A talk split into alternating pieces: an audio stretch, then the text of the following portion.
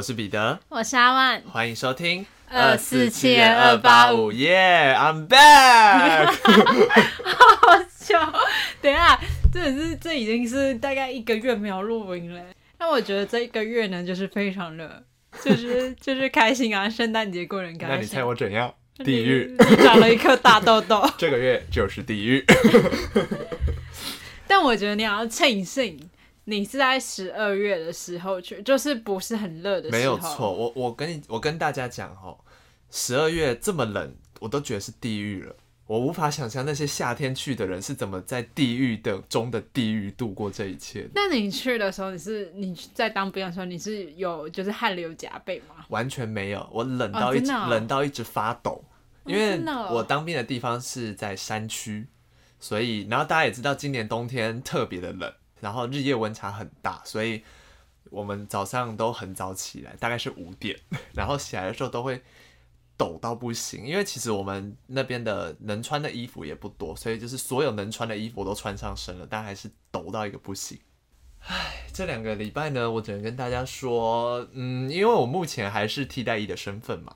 那呃，我想我就也不方便多说一些不好的事情，因为我怕惹祸上身，所以等一下呢，我会就针对一两个点跟大家做一些分享，这样就好。好的，好的，那今天还是由我先分享吧。没有错，依照惯例。那最近呢，就是我在十二月初的时候做一件就是大事，对对我来说，对我来说是人生中的大事。你干嘛了？就是我去耳鼻喉科挖耳朵。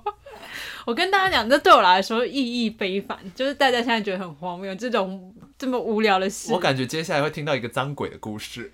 你听我讲，这个是源自于我从小就非常害怕有人碰到我的耳朵。你说耳朵挖耳朵这件事，还是只要是碰就是耳朵什么，就是我非常抗拒。虽然我本人打了很多耳洞。对，我正想问这件事。对，但是。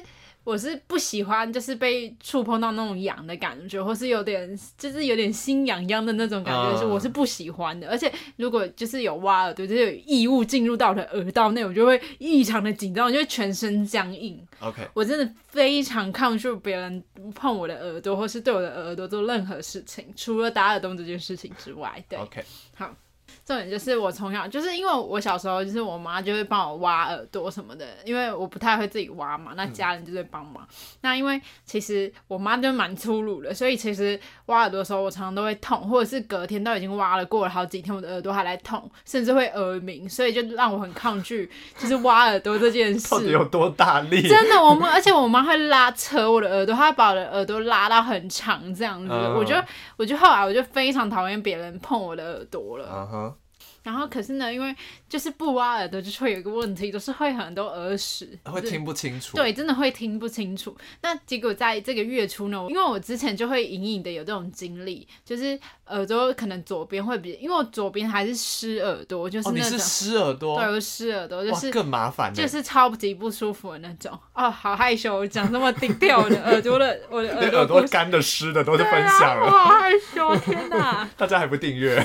然后反正重点是这里。是这湿耳朵这件事，就会让他更不舒服，就整个耳道都黏黏的这样子。嗯，然后因为我其实有时候过一阵子没有挖耳朵，耳朵都会有一种闷闷的感觉嘛。嗯，就是你会觉得听不清楚，声音就离你很远，而且还会耳鸣这样子。可是我之前前几年如果有这种经历，我就是放着不管它，让它自己好，就可能哦是可能动一动啊，还会自己松动这样就不管。可是这个月初呢，实在太严重了。那太严重到我真的就几乎听不到声音。哇，非常严重，非常严重，我就觉得大事不妙，大事不妙。所以我就有一次，我就跟朋友约吃饭之前，我耳朵太不舒服，所以我就赶快就是去看耳鼻喉科。嗯，然后医生呢，就是也跟我说，哦，你这个。耳朵呢，因为太久没挖，所以基本上就是就是湿了。你现在是挖不出来，你一定是要点那个软化剂。嗯，那点那个软化剂呢，就是会有一个问题，就是它会让你的耳屎膨胀。嗯，所以你的耳朵就会更听不清楚。嗯，然后所以我度过了就是大概两天完全听不到外界声音的生活，很安静的生活。对，我完全听不到，连我妈就就站在我面前，她都必须大吼，我连电视机的声音都听不到。所以我那两天都没有出门，因为我怕我听不到车子的声音。对，因为我完全真真的几乎能听到的，就是非常要非常非常大声我才听得到。嗯哼。对。然后就很痛苦，然后耳朵就很就很胀痛这样子。最严重的是后来我礼拜一上班前我要去回诊耳朵，就想说可以把它解决挖出来这样，我就去医院的路上啊，我就搭公车哒哒哒哒哒，然后结果我的耳朵耳压太高了。所以导致我呼吸困难，我在公车上差点昏倒。然后你知道，因为我耳朵听不到，然后然后那天冬天嘛，然后可能司机就想说天气冷，他就没有开冷气，所以然后那个公车满满都是人，嗯，然后所以我就缺氧，然后我耳朵又听不到，耳压又很高，那我就一直喘，一直喘，我在公车上一直喘，然后就是不得已我就脱一下口罩，因为我就快死了，我真的呼吸不到任何。你连平常戴口罩都在喘。对对对，我就呼吸不到空气。然后后我就心悸。我的心脏一直跳，我就因为我完全是不要空调，心悸就很严重。怎么从一个耳朵变成这样？对，这种我就是跟大家说，这个耳朵呢，就是会影响到整个人的身体，真的很可怕。Uh huh. 然后结果一下公车，一下我要转车的地方，我就立刻在路边大干呕。然后我那时候就觉得，如果司机再不赶快开到那一站的话，我就会真的直接昏倒，会直接送医院。我真的，而且我的眼前是一片黑的，就是已经快接近黑了，就是会有彩色的那种杂讯，你知道吗？懂懂懂。对对，我我就知道我快不行，我快死了还是怎样，我就觉得天哪，不行，让我呼吸，我我真的完全呼吸，然后就一直喘，一直喘，一直喘，然后然后就眼眶还泛泪什么的，好可怜。跑马灯已经开始跑了。对对对，然后这种就是后来我就硬着头皮，就是在搭公车，因为我还是要处理耳朵，因为处理完耳朵，我觉得应该就没事了，因为我耳压真的太高，然后又在搭公车搭到就是我要去的耳鼻喉科，然后。医生就赶快帮我就是处理这样子，后来就真的就是他点完就真的帮我都处理完毕了，所以当下就是整个就是哦身体又突然好了的感觉，变轻了的感觉，真的真的，而且声音变超级大声。就我我跟大家说，我挖完耳朵那那几就那一天呢，我连那个马桶冲水声都觉得很像瀑布，真的很大声。原本太安静了，对，原本真的就是声音大概。只听到大概三分之二，然后有三分之一都都是被我抗噪了。你自动抗噪了。对对对，所以现在就是我声音听得比较清楚。哇，真的是哇，跟大家说真的是处理完，因为我以前真的很抗拒，就是就是去给别人用耳朵，就是我的那个有点畏惧。嗯，但我自己其实也不会挖耳朵，我也是家人挖。啊，我觉得，因为耳朵它耳屎通常会。靠近耳膜吗？那你碰到耳膜的时候，其实会痛，会痛。就是其实连耳鼻喉科医生帮我挖耳朵的时候，我都觉得很痛。那而且我觉得身体超级僵硬的，我就是觉得好痛，快点！我其实是一个很耐痛的人，可是不知道为什么碰到我的耳朵，我会就会觉得很不舒服。嗯，所有痛点都会被放大。对对对，我就会，我就觉得那也不是痛，那就是一个让我很不舒服，哎，让我神经绷很紧的一个地方。嗯，对。那医生挖完还说：“你看这个，这个、啊、真的很大吗？” 对对对，真的真的，我真的没有拍照，我不敢拍。想说下礼拜发文就发你的耳屎。对啊，我我发这大家会吓死哦。大家会退追。没有，我觉得会吸引很多人观看，就因为其实像什么挤粉刺那类的影片，那那那真的是，那真的是，就是这是宝世界奇观，这是宝物，所以要放在就是故宫南院。一个一个一一区关于人体奥妙的，开玩笑的，开玩笑的。故宫不要告我们，谢谢。我会害羞，好可怕哦。对啊，然后反正我之后就是会定期去清洁，就是定期清洁，应该就不会像这次这么严重这样。嗯、对，我因为我是干耳。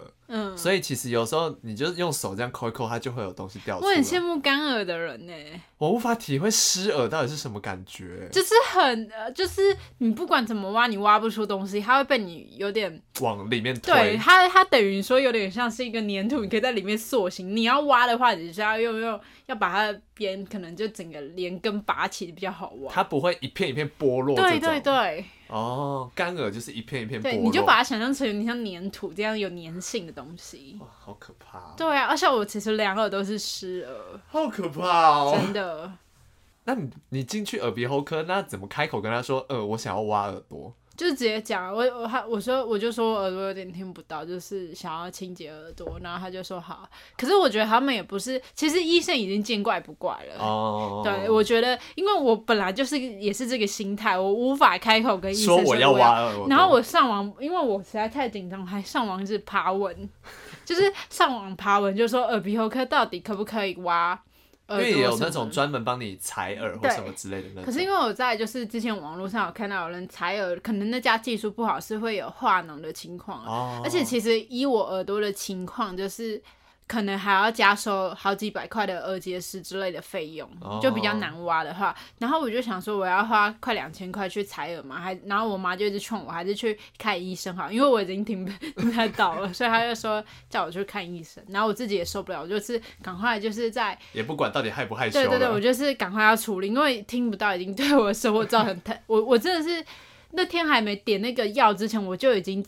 呃，左边耳朵就已经几乎听力就是完全只剩一半之类的。对对对，一半不到。哦，天哪，好可怕。对，然后反正我就是赶快挖，然后耳朵就非常胀，很不舒服。而且重点是去挖完耳朵回诊的还没有收挂号费，就是因为回诊，我觉得小赚小赚一点。对 对啊，谢谢台湾健保。对啊，真的，真的，这个耳朵问题终于在。就是、啊、这个年末解决了。对哦，这个时候就是我，虽然大家觉得很夸张又很荒谬，但这是我人生的里程碑。我想大家从你身上得到很多故事，不觉也不一定这个。而且呢，我发觉就是自从我挖完耳朵，我，我唱歌音准变稍微准一点。我说真的。那我知道下次见识一下。没有，我觉得可能对啊，就是听力还是跟你唱歌声音有关系吧。因为你可能原本就听不清楚，所以你抓不到音。对对对，然后我现在就洗碗边洗碗边唱歌，觉得自己唱歌好好听哦。好好 好，谢谢谢谢，我们下次唱直播唱歌给大家听，好不好？不行，我没有拍 before after。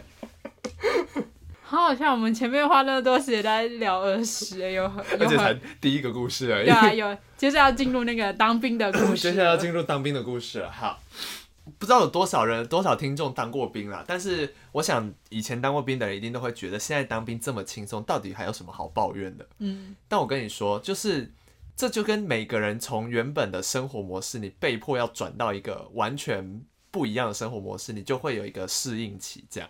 好，那我自己其实有遇到蛮多事情的，就是很多事情其实照理来说都会很不适应，可是不知道为什么，就是我这个人适应力还算强，然后到了那个新的环境之后，很常会遇到的，就是大家会遇到的几个问题，第一个就是便秘，因为太高压，然后你我以为是因为青菜很少，欸，哎，不能喝水，嗯，这也是一个问题。好好好。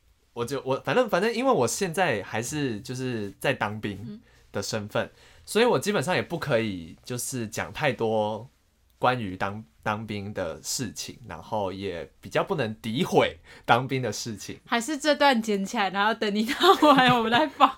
就是我现在只能跟大家就是讲几个我比较不适应的点，然后大家。自己在呃，我会讲的比较轻描淡写，但那如果之后当完兵呢，可以再跟大家讲一些我的真实心声。好，反正就是我在军营里面呢，最没有办法接受的事情就是伙食。好，就是要来到第一天到那个餐厅，就是因为我们从呃台北下去那个营区，然后我们差不多中午左右到，到了之后呢，因为我们其实有点晚到，所以其实有点 delay 到午餐时间，那他就把我们带去吃午餐。好，我就进去了那个餐厅。那个餐厅是怎么样呢？它中间用很多像那种会议桌的长桌，然后架成一整排这样，中间用瓦楞板挡起来，就是可能为了防疫需求这样。所以每一个人都都在一个像这样的小空间，就是一个隔有一隔板把你隔住，很像你在图书馆读书会有的那种小空间这样。好，那就没没关系。好，我们进去之后呢，他会给你餐盘。餐盘就是那种铁的盘子，然后里面会有就是一格一格一格这样。那些餐盘里面是什么呢？是我们的食物。我们的食物是什么呢？我跟你讲不骗你，我一看到的时候，我以为是厨余。哎，你没有轻描淡写，我已经轻描淡写了。我没有说是哪一间厂商，因为厂商是固定的，所以、哦、所以是有厂商，我以为是伙房自己做的。嗯嗯嗯，是一个厂商，是这个厂商，你去低卡军旅版爬文，基本上都是这。是我们午餐的那种厂商吗？对，它其实有点像团膳的概念。嗯。然后它的那个，因为它给我们的那个饭的量哦，都只有一口啊，真的、哦。对，就是那个菜就是一口，然后可能肉就是一小片这样，然后所有料都，那可能是比如说三菜。然后一个肉，然后一碗饭这样，然后那个餐盘就已经不大了，然后那个食物的量还不会填满那个餐盘。因为我以为饭量会很多，多到你不想吃这样。啊啊啊啊啊啊！就是完全跟你想的不一样哦，每一个东西都只有一口，为什么呢？其实我后来想想，这样也是合理，因为吃饭时间只有二十分钟，二十分钟你要吃完这些东西，还要加洗碗。然后呢，反正就是我坐下来就想说，好，没关系，我什么大风大浪没见过。基本上我这个人对吃的容忍度非常的高，就我很少会觉得东西难吃。但我光坐下看到那个食物的时候，我已经觉得这个东西不太妙了。好像是哎，你是猪舌头。对，然后我就一吃。就是你没有想过，就是你你都看得懂这些食物原本是什么样子，你也在外面都见过它们，但你没有想过它可以变得这么难吃。所以它比我们午就是国小午餐的国小午餐比这好吃十倍吧？真的哦，国小午餐其实蛮好吃的，就是它的所有东西要色泽没色泽，要味道没味道，基本上它给你的东西只是让你活下去。就这样而已，他没有要给你好吃的意思。我觉得你这几样就不要放出来比较好，活下去这样而已。好，那后来我才知道为什么，因为其实他们每一餐，他们一天三餐嘛，三餐的餐费只有一百块，预算只有一百块，一餐只有三十三块，三十三块，所以三十三块怎么可能变得出牛排给你呢？所以我其实可以理解他为什么会这样，只是我心理上就是理智上理解，但我吃进去的时候还是会想吐，你知道吗？那你那一餐如果用两个麦克鸡块的话，你要吃两个麦克鸡块？我可以吃两个麦克鸡块，我会很小口很小口的慢慢吃。基本上每一天都是这样，而且三餐只有你以为它会越来越进步，没有，一天只是比一天更惨而已。后来你就会，你也也不知道，你后来就会觉得说，那个胃口开始慢慢被调整了，你就会觉得，嗯，其实今天还不错。啊，那你都没有吃饱的一天哦。对，因为其实我吃饭已经算很快的人了，嗯，对。可是因为反正在餐厅里会有很多规矩，这样，然后刚好我的位置是在，它会有汤，哇，汤也是很可怕的东西。汤它有甜汤跟咸汤，咸汤基本上就是盐巴水，可以不要喝吗？可以不要喝，就是咸汤基本上是盐巴水，就没有什么味道。甜汤很像，比如说它是奶茶，奶茶很像你真奶喝到剩一口，再全部加到满这个浓淡度的奶茶，对，那。你在那里，你就只有这些东西可以吃，所以你你一定会饿，所以你就会想办法，就那些东西都要吃。吃久了，你就会觉得好了，还可以啦。对，就是你吃吃吃得下去，其实都是吃得下去，只是你心里会抗拒。这二十天下来，我觉得最恶心的东西有两样。第一个呢是出现在第二天的早餐，我坐下来之后呢，我就看到我这这一格里面有一大坨的菜脯，菜脯哦，然后。菜脯其实看起来就很正常，就是就是菜脯的颜色。然后通常菜包不是会配粥或者什么之类的嘛？然后就到处看看，哎、欸，没有粥，那天是馒头。我想说，菜包要怎么配馒头？可是菜包配馒头也合理啊，因为菜包本身以前馒头没有味道啊。是没错，可是你就是我，你第一直觉会觉得可能要配个馍或什么之类的。我觉得馒头可能要夹中花蛋。我觉得你太奢侈了。对，然后我就想说，好，没关系，那可能就是菜脯。我一吃，我直接干呕，哎，我是直接呃这种，哎，我我觉得你让我冷静一下。好，对啊，好好好，继续。对，好，反正我觉得最恶的第一名是菜脯。所以你本人是不喜欢吃菜脯？我本来就没有不喜，本来就有点不太喜欢菜脯，可是其实是可以吃的。嗯、但那个我真的是一放进我的嘴里，它就出现一个酸味。是臭掉吗？嗯，我不还是发酵而已之类的，反正就是我想一定不会是馊掉，但就是可能某种烹调方式或是什么之类的变成那样。好，就认我就认了，就算了。我还把它吃完呢。你看我人多好，然后我就走去外面倒厨余，看到整个厨余里面全部都是菜包。我刚我就想说，那我刚刚到底在辛苦什么？所以它是可以丢厨余的，是可以丢厨余。这个我等下会讲，这后面也很蛮精彩的。好，第二个我觉得很可怕的东西是番茄炒蛋。大家想说番茄炒蛋可以雷到什么程度？番茄炒蛋也是酸的，重点那个酸不是番茄的酱的酸，是番茄臭掉的酸。所以是真的臭掉？没有，可是我不知道他怎么弄的，就是弄出那个番茄很。他们一定是用快坏掉的菜之类的，然后番茄、哦、不要说，可能是用，可能是用，就是价格比较低廉的，嗯、比较符合它这个成本的食材这样子。我、嗯、要修饰一下。对，然后所以，而且番茄炒蛋上来没有蛋，只有番茄，而且番茄还勾芡，我不知道为什么要勾芡。就对啊，番茄炒蛋会勾芡，有些。但是那个勾芡的颜色感觉只有芡。没有勾到番茄 的感觉，反正就这两个我觉得。然后我觉得最好吃的东西是什么呢？是卡拉鸡排。哎，大家想说卡拉鸡排还不错，对吧？你在外面买卡拉鸡，你现在想象会有一个厚度在，对不对？里面的卡拉鸡只有那个厚度的三分之一，然后还只有面皮。那你只能吃 吃啊，你只能珍惜。对，所以我觉得那还不错。对，然后而且冬至的，因为我刚好当兵的时候遇到冬至，冬至有汤圆，红豆汤圆，所以其实还行啦。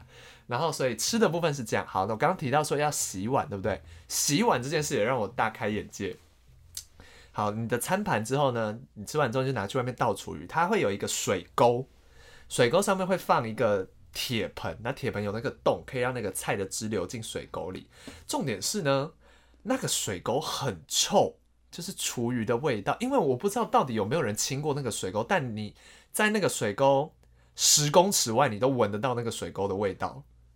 好想吐啊！对，然后反正你就把厨余倒在那，然后倒完之后呢，你接下来往另一个方向走，你会看到一个水桶，大的水桶呢，里面大概有可能 maybe 十公分高的水水位，这样大概十公分高。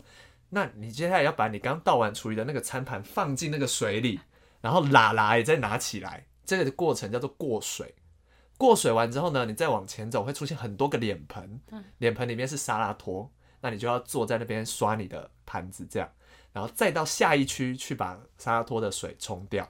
然后呢，大家听完这就觉得这是像一个生产线嘛，其实蛮正常的。重点是我刚刚提到那个水桶只有十公分高，那个水桶要让你们一个中队，一个中队大概有一百多个人共用那个水桶。所以你知道，你第一个下去的时候，水当然是蛮清澈的嘛。当你是第一百个人下去的时候，那个水已经像厨余水了。那那怎么怎么排洗碗的顺序？吃完的顺序，吃饭的顺序，先吃完就先去洗。所以我每天都用生命在赶 吃饭这件事。好，下去之后呢，尤其当天如果有咖喱，哇，那盆水大概从第五个人开始就变成黄色的了，然后你还要你的手下去。过那个水，你知道一件事吗？我今天中午吃咖喱，是不是更身临其境了？那么咖喱还是我自己煮的，你让我情何以堪？对，然后起来之后呢，就是我刚刚说刷那个碗嘛，它那个盘子呢，不是盘子，它会因为它是一个凹槽一个凹槽一个凹槽，那它会一定有边角，对不对？我跟你讲，那个边角是黄色的，就是常常年的没有洗干净。所以他已经刷不掉了。为什么要在我吃饭后跟我讲？我现在很不舒服。我不能让只有我不舒服，大家都要不舒服。好，然后就去刷刷刷嘛，刷不掉。好，反正就是去冲。他那边冲大概有十个水龙头，十个水龙头共用同一根水管。所以当有一个人开的时候呢，水很大；当十个人一起开的时候，每一个水龙头都像用滴的。所以你要用那个滴的水去冲你的餐盘，那就要冲很久。但是后面有很多人在排，所以其实你就要想办法用那个很小的水量，然后冲很快。因为我刚刚说过了，吃饭加洗碗只有二十分钟，你如果没有在时间内回到位置上，你就等被干到飞。所以你有被干过吗？没有没有没有，啊，好难听啊！你乱讲什么东西。对，而且在餐厅在餐厅里也会有一些规矩，就是你筷子不可以掉到地上。其实，在哪里筷子都不可以掉到地上啦，嗯、只是你筷子掉到地上呢，它就会也把你干到飞。对，好可怕哦。基本上我今天就想跟大家分享餐厅这件事就好了，因为再接下去呢，这集可能要录两个小时。你要变新春特别，你要变新春特别节目了，因为其实录到现在，我感觉已经要过二十几分钟了。那我们这里前面耳朵加的，就是一些不太、不太让人不太愉悦的故事。对，就是让我们把一些不愉快就停在今年就好了。对，好，反正就是如果大家对当兵的故事还有兴趣的话，之后有机会再跟大家分享。那我今天就跟大家分享一些伙食的部分。大概是这样。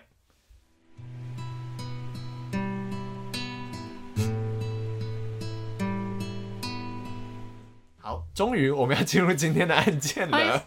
对啊，今天前面是怎么样啊？对，是我们太久没录，太太多话要讲，不小心就在闲聊了。好，那我今天呢要分享一起台湾的案件。那这个案件呢发生在一九八零年代。那其实案情呢它非常曲折离奇，而且在案发后过了很多年才真相大白。那今天要分享的就是吴瑞云被谋杀案。至于为什么是被谋杀案呢？最后面会提到。OK。那时间呢要回到民国七十七年，那也刚刚有提到是一九八零年代。那其实呢这个时代呢，台湾正处于经济发展的时期，而且在那时候台湾其实有亚洲四小龙的称号。那因为经济起飞嘛，所以社会风气也逐渐开放。那在这样的转变之下呢，也发生了很多起大案，就是有许多知名的案件都在这个时期发生，包括我们之前就是有讲过的路政绑架案，哦，也是这时期的案件。那今天要讲的案件呢，也恰好发生在这个时期。那在十月六日的一个下午呢，有一名妇人，他就匆匆忙忙的来到警局。那眼前的这位妇人呢，神色紧张，而且她手里还握着一卷磁带。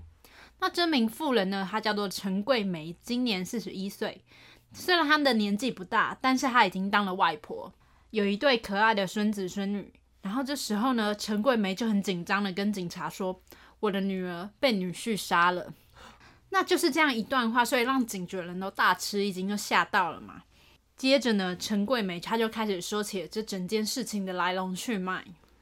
那时间呢，再推回到两个多月前，在七月十三日呢，其实陈桂梅的女婿，也就是刚刚她提到的杀人凶手姚正元，他就久违的来到了岳母家吃饭。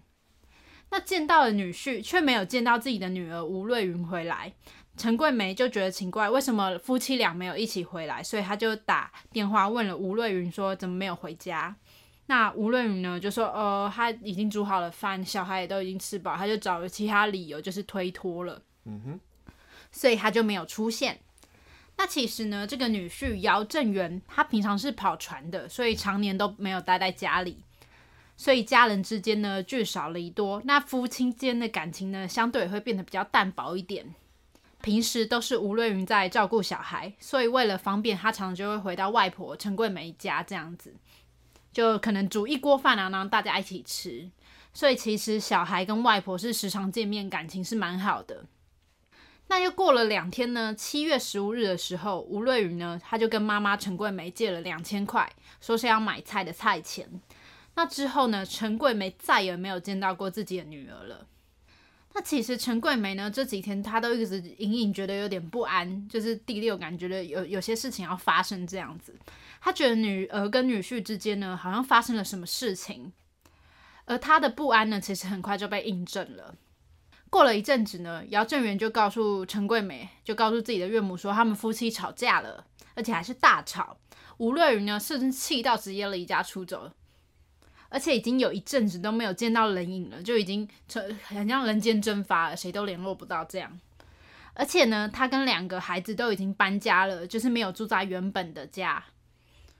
在短短这几天呢，就事情都发生的很突然，所以陈桂梅是觉得有点措手不及，怎么女儿就是一声不吭就走了，突然就不见了。对，那最后呢，姚正元也说，哦，自己已经向警方报案了，那就请呃岳母陈桂梅不要再重复报案了。嗯哼，这样警方可能就是还要再多花人力再找一次这样子。那其实陈桂梅就觉得，嗯，怎么会不要报案？因为她就觉得越听越担心了嘛，她就是还。就是在想自己的女儿到底什么时候才要回家，但是呢，他虽然担心他，但他依旧觉得女儿只是生闷气，可能之后还是会回来，所以他的确是没有再次向警方报案的。但这样的担心呢，转变到后来就变成大惊失色了。就在陈桂梅报案前两天的十月四号，姚正元就带着两个孩子去了陈桂梅家里。那外婆呢？陈桂梅就按耐不住心中的不安，她就向孙子孙女问了妈妈的情况，就问啊，爸爸妈妈到底是为什么吵架的？这样，这时候呢，孙子就用天真的语气告诉陈桂梅，爸爸把妈妈的头拿下来了。Oh my god！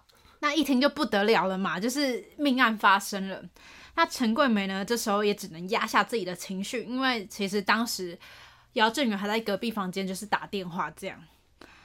他就决定再找时机问清楚。到了隔天呢，陈桂梅她又再次向两个孩子确认当时的情况。那这时候孩子就补充了更多细节，他们就说看到爸爸妈妈吵架，而且爸爸还用皮带打了妈妈。之后呢，爸爸就把妈妈的手装进了三个袋子里。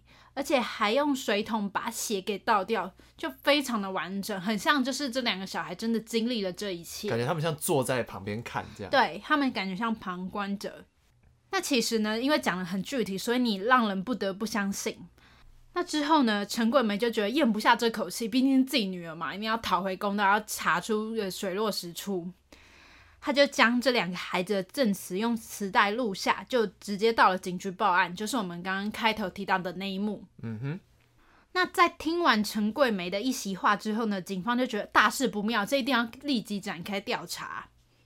那警方呢就立刻出动，直接就逮捕了姚正元。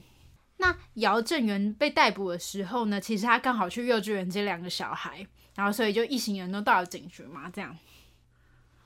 那其实呢，他立刻就否认自己有杀了吴瑞云，他强调自己是清白的。但是呢，当警方要求他说出吴瑞云到底是在哪里工作的，是上班地点啊，就是要循线来找出他可能失踪的线索嘛，就他到底有可能去哪里？对，但是姚正元呢，却连他在哪里上班都支支吾吾说不出口，就只有说他在电子厂上大夜班这样子，但是具体哪间电子厂不知道，就是两个人感觉非常的不熟。他呢就说吴瑞云其实在七月时就跟他大吵一架，而且吵到竟然还提出离婚。但是姚正元呢为了小孩不愿意离婚。那之后呢吴瑞云就愤而离家出走，自此再也没见过吴瑞云。但是边讲案件的同时呢，其实姚振元他无法控制自己的情绪，他就边讲边哭，到最后就是有点啜泣，泣不成声这样子，歇斯底里这样。对，那其实呢。听到了小孩的证词嘛，所以警方其实对姚正元是半信半疑的，就觉得他的嫌疑依然是很大。那其实呢，这起这起案件呢，也在社会上造成轩然大波。因为第一个是因为小孩的证词实在太过耸动了，而第二个是可能大家就觉得哦，真的是爸爸杀了妈妈，而且甚至还在小孩面前分尸，就这种事怎么会在台湾社会发生？所以这时候一堆媒体就是争先恐后的要抢头条，这样。那所以呢，警方这时候对于破案其实是倍感压力的，所以他们立刻呢就派出警力到他们原先的租屋处去调查。那他们租屋的地方呢，其实就是万华区的克难街国光住宅。那警方到了现场搜索呢，却是一无所获，既没有发现吴瑞云的尸体，甚至连血迹都几乎没有，就是微乎其微。那警方呢也开始怀疑会不会其实这不是第一案发现场，但是呢碍于就是真的没有线索，所以其实案件就停滞不前了。但不久后呢，案情其实有迎来了转机，因为有位租客呢，他就租下了姚正元一家先前的住处，也就是这个国光住宅。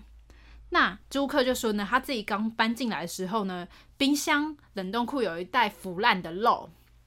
而且这个腐烂的肉呢，甚至已经开始长蛆了。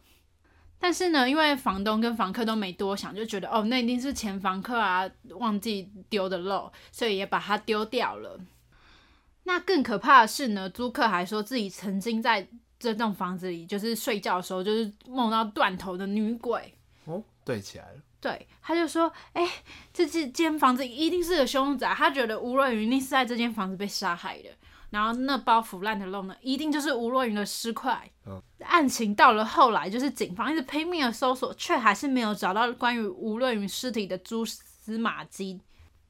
那警方疲于奔命的同时呢，两个孩子又说出了惊人的话。两个孩子这时候又说：“哦，是爸爸一起带我们去埋了妈妈啦。”就是更可怕了。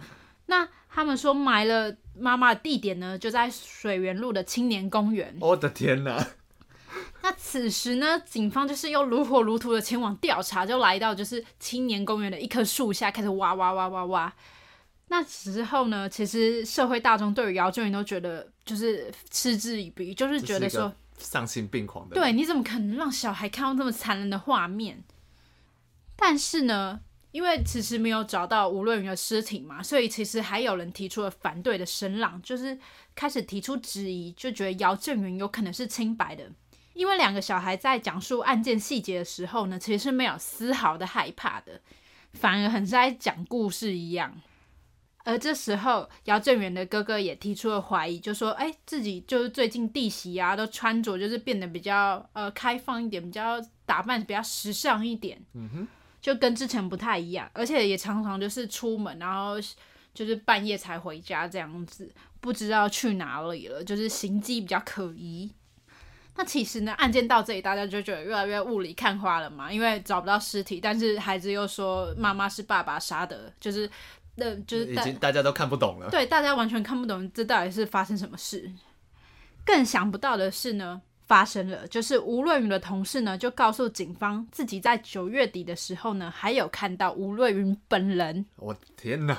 就再来说，他七月多被杀害嘛，怎么可能有人死而复生嘛？那到底发生什么事情？那、嗯、不是是假死吗？对，诈死会不会？嗯，仔细调查呢，才发现原来吴瑞云根本不是在电子厂上大夜班的，他其实是在三温暖工作。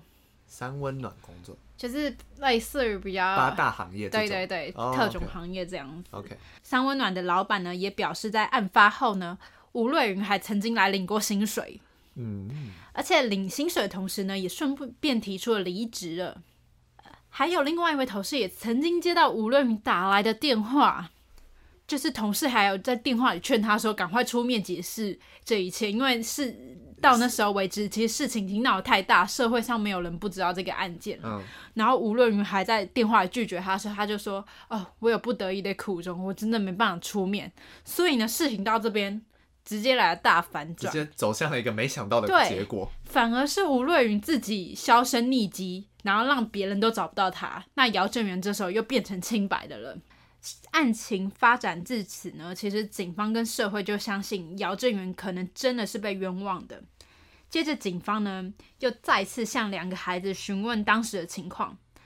这时候警方就换了一个问法，就说。就没有问，直接问说：“哎，那时候发生什么事？”警方直接换成说：“是爸爸杀了妈妈吗？”就换成这种直接式的问法，嗯、两个孩子就回答不出来了，他们哑口无言，而且甚至呢，孩子还改口说是外婆陈桂梅叫他们这样说的。哦，可能就是这时候大家会猜，可能是外婆先编好一套说辞，然后让两个小孩在警方面前这样子讲的。哦那这个时候，陈桂梅就知道两个孩子这样讲之后，她就大声的喊冤，她就说：“我我没有，我没有叫两个孙子这样讲。”他说：“我找不到女儿已经很担心了，你们警方没有帮助我找到女儿，反而还来诬陷我。”嗯。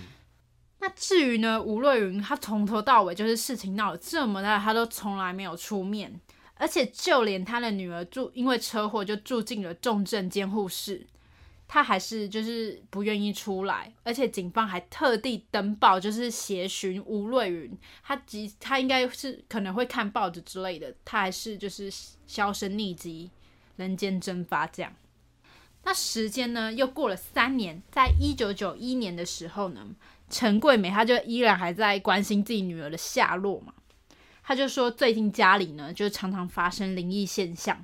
他觉得一定是吴瑞云的冤魂，就是愤恨难平。嗯、就是就即使前面有他的同事跳出来说，哦，吴瑞云还活着，但他妈妈还是觉得吴瑞云可能已经遇害了，对，已经不在人世了。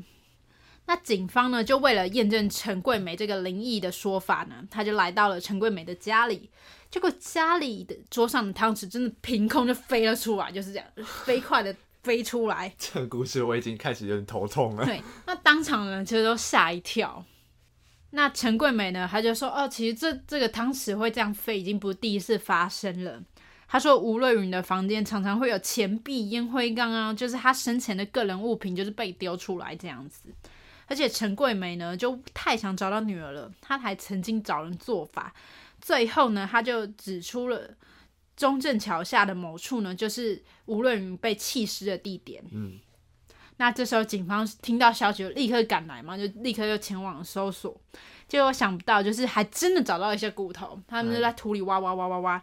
然后结果就交给了知名法医杨日松老师化验，然后一化验呢，却发现这不是人骨，是猪的骨头。OK，那其实这整件事情就变得越来越荒谬了，感觉像是一出戏了，有点像八点档了。对，那事件呢，又再过两年，时间又来到了一九九三年的二月，这时候呢，警方接到一通线报，那线报里呢就提到吴瑞云现在住到了台中的汽车旅馆，那今天大家就来为大家揭晓真相。OK，那警方就来到现场，打开房门后呢，活生生的吴瑞云真的就出现在眼前，他活得好好的，叮叮叮，而且一家人还惜家带眷，但是这一家人呢不是姚正元。那我们现在就来解释为什么吴瑞云当时不告而别。那其实呢，在当年吴瑞云是偷偷在三温暖上班的，就家人都不知道。那在工作期间呢，他其实结识结识到了一个新的阳性的男友。那他就动念了，就为了爱想远走高飞，他还为自己取了一个新名字，叫做刘瑞莲。其实跟吴瑞云那个谐音是多少有一点相近的，有点相关。对，那他决定要用阿莲这个新身份重新生活。嗯，但人的过去是很难被磨灭的。阿莲在跟男友远走高飞之后呢，又生了孩子。那孩子出生后就必须报户口。所以这时候，新男友就是要求他必须回家去拿身份证，他们必须为小孩报户口，帮他办个户籍这样子。那吴瑞云真的是退退退退到最后一万步了，他逼不得已，他只好偷偷跟弟弟联系。嗯，那就在一来一往的，就是谈话之中呢，被人知道了吴瑞云还活着，也知道了他住进了台中的汽车旅馆，就是借此，警方就找到机会，直接破门而入。嗯。所以案件至此才终于真相大白，那终于洗刷他就是前夫就是姚正元的嫌疑了。真的很衰。对，那大家听到这一定觉得很纳闷，因为我们刚刚中间还提到一九九一年的时候，陈桂梅家里还发生一连串的灵异事件嘛。没错。其实背后的真相就是陈桂梅与亲戚之间的自导自演。对，那其实有时候就是哎，这汤匙飞的时候，你就会发现有一些亲戚突然消失了。他去后面 身败了，他去后面丢汤匙。对，然后那个人骨啊、猪骨啊，也是他事前去买好的。买好的。对，所以一切都不是灵异，都是塞好的。OK。对，所以呢，这起案件呢，就是被增添了，我只能说被增添了很多神秘的色彩。但事实上就是一个闹剧而已。对，那其实呢，就是整个案件最无辜的，就是他的前夫姚正元了。对，而且。最可怕的是，就是两个小孩还要指证自己的爸爸就是杀人凶手。那其实我们今天不论到底有没有外婆陈桂美，到底有没有去。就是教唆两个孩子，对，有有没有去叫两个孩子编造这样的事情？我们先不谈。那事后呢？其实姚正元有说，他也不想去追问小孩，说到底是谁跟他讲的？对，因为他觉得这种事不光彩吧，可能对小孩来说也是一种伤害，所以他选择不计较，就是好好把小孩抚养长大。所以我们只能说，他是一个很伟大的父亲。嗯，让我厘清一下。对，这整个这这个案件在当时真的是轰动。只能说它变成一种笑柄了的感觉。对，而且其实我觉得，可能到长大了，小孩长大，可能成年了，可能会会知道自己曾经有过这一段。对，我觉得他心里也会蛮难受，而且会想起来，我觉得会蛮难堪的吧。对啊，就是我只能说，你觉得你觉得他妈妈知道吗？你觉得陈桂梅知道他女儿在做这些事吗？